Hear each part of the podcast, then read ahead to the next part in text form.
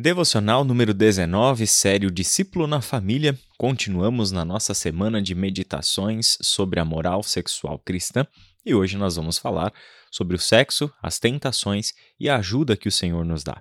Uma das coisas que fica evidente ao longo dessas meditações e textos bíblicos que lemos é que nós temos uma moral sexual bastante elevada. O cristianismo, sim, é bastante rígido com a maneira como nós lidamos com a sexualidade porque vê na sexualidade não apenas uma questão carnal e física, mas vê na sexualidade algo que é integral no ser humano. Vemos a sacralidade do ato sexual e a destinação do ato sexual, que é somente o matrimônio. Vemos ali a fidelidade tudo que está envolvido para a manutenção de uma vida segundo a vontade de Deus. Temos aqui então que pensar sobre estas tentações, que afetam a todos nós de uma maneira ou de outra. Existem pessoas que são tremendamente tentadas na área sexual e travam verdadeiras lutas, talvez as próprias lutas reais da sua espiritualidade sejam realmente na área da sexualidade. E outras pessoas são afetadas em menor grau por isso.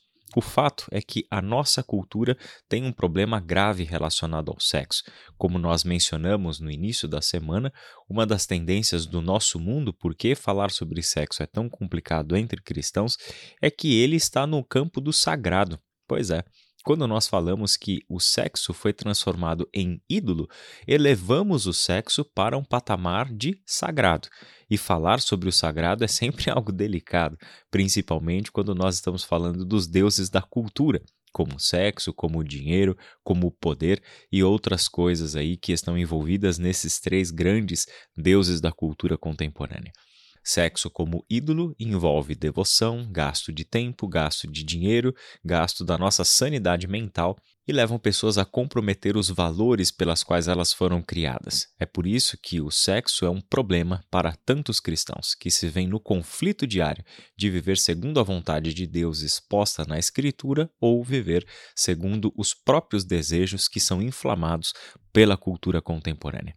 Hoje nós vamos ler, para embasear a nossa meditação, o texto que Paulo escreveu a Tito, no capítulo 3, do versículo 3 até o versículo 8. Lemos assim: Em outros tempos também éramos insensatos e desobedientes, vivíamos no engano e nos tornamos escravos de muitas paixões e prazeres.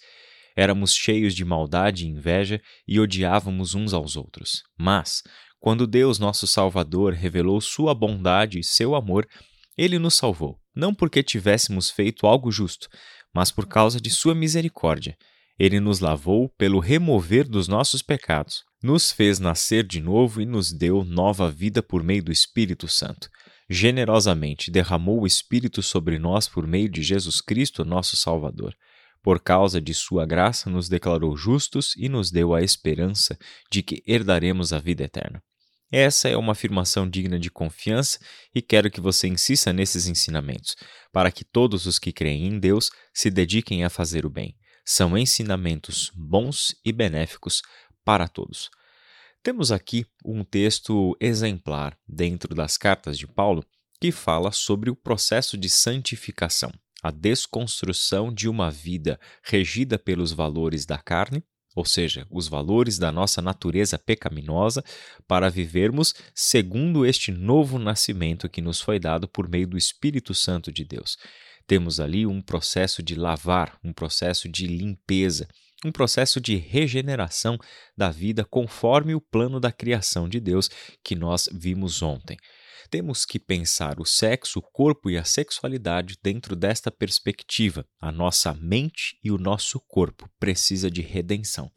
Precisamos olhar para além da nossa cultura e enxergar a prática correta com relação a isso tudo. Como também dissemos ontem, a fé cristã aprova o corpo. Ela não olha para o corpo como algo impuro e mau. Ela olha para o corpo humano como criação de Deus, sua potencialidade para o sexo, para a reprodução, para a construção de uma família por meio do ato sexual.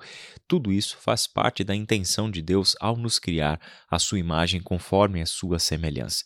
O que nós temos na realidade hoje é uma deturpação do sexo, do corpo e da sexualidade. Vemos o mundo que enxerga e lida com o corpo de uma maneira fora dos padrões estabelecidos por Deus. O que nós temos então é o engano, a falácia, o grande erro de achar que a maneira como nós estamos lidando com a sexualidade é sempre certa. É comum pensar que gerações passadas prezavam pela castidade, o sexo somente dentro do casamento, e as gerações mais contemporâneas já não pensam mais assim, acham que o sexo não teria problema de ser realizado fora da relação matrimonial. Há até pais que recomendam aos seus filhos que tenham parceiros sexuais para que encontrem aquele que verdadeiramente lhe corresponda e então se case com essa pessoa. Não tem nada mais demoníaco do que uma perspectiva dessa. Isso não tem absolutamente nada a ver com a perspectiva de Deus para o sexo. Isso tem a ver com uma mente completamente influenciada pela cultura e a sua visão acerca do sexo como carnalidade e do que, de fato, aquilo que a Bíblia nos ensina sobre este assunto. O que nós precisamos levar em consideração é que todos nós, de alguma maneira, estaremos envolvidos em alguma forma de pecado com relação ao sexo. Ou porque já fizemos coisas erradas em relação ao nosso corpo e à nossa sexualidade, ou porque simplesmente, pela própria natureza nossa e pela própria forma como fomos educados pela cultura, temos expectativas erradas com relação ao sexo, até mesmo dentro do próprio casamento. Deus conhece todos nós, Ele sabe exatamente da nossa situação. E podemos ter a certeza que o julgamento do Senhor levará em consideração as nossas muitas dificuldades que precisam ser superadas, que precisam desta regeneração e dessa reestruturação do nosso pensamento e da nossa conduta com relação ao sexo. O que está em jogo aqui é a nossa sinceridade pessoal, a nossa busca por santidade sexual por levarmos a nossa sexualidade da maneira como Deus a criou, como Deus a intentou e nos criou para ela. Então vamos considerar rapidamente três aspectos sobre como nós enxergamos a sexualidade de uma forma deturpada pela nossa cultura. Temos uma natureza corrompida. Esse é um primeiro fato. Essa é a razão pela qual Paulo aponta para o nosso passado, tempos em que éramos insensatos e desobedientes. Tínhamos um padrão de vida, o que envolve todas as áreas da vida, contrário à vontade de Deus.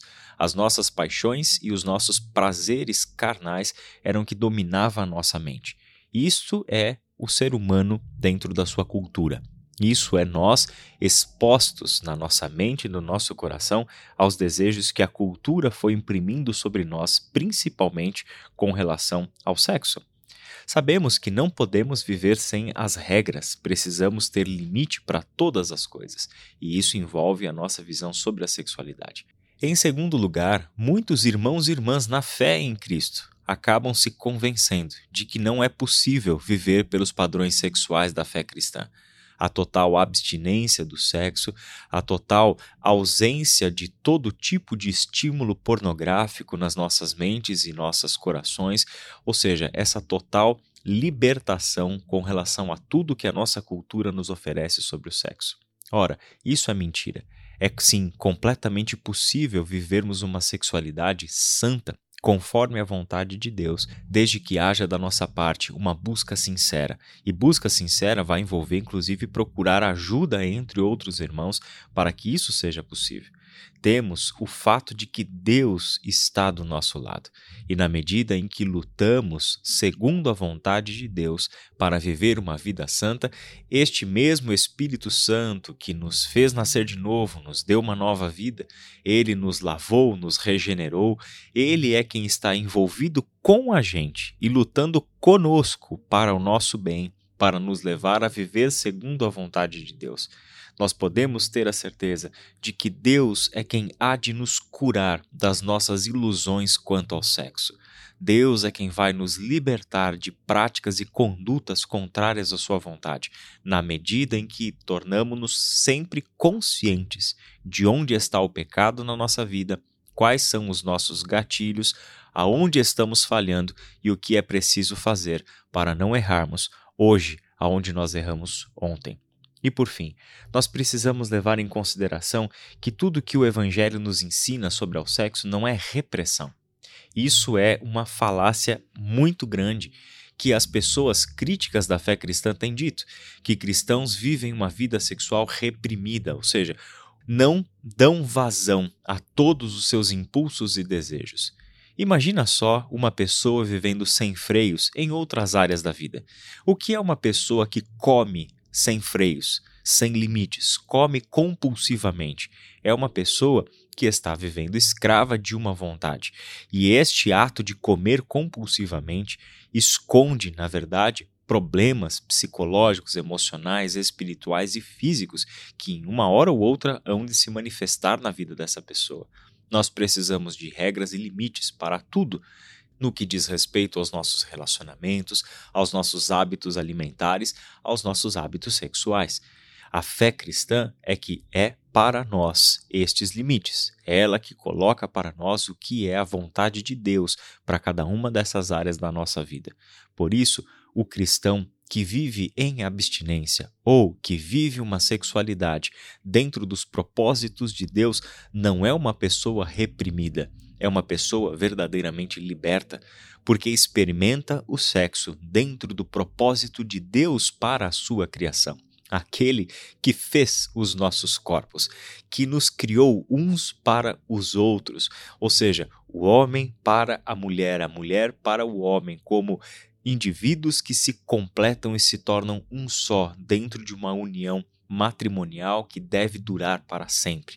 Experimentamos a sexualidade dentro do propósito de Deus.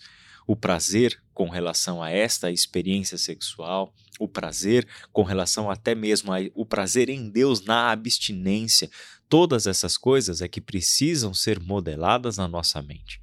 Muitos cristãos se frustram porque têm expectativas sexuais e não encaram o sexo como prazeroso porque o vivem muito mais pelos valores da cultura e estímulos da cultura quanto ao sexo do que a sua realidade. Que Deus nos abençoe nessa reflexão e nessa jornada de vida, para que experimentemos o nosso corpo e a nossa sexualidade segundo os propósitos de Deus.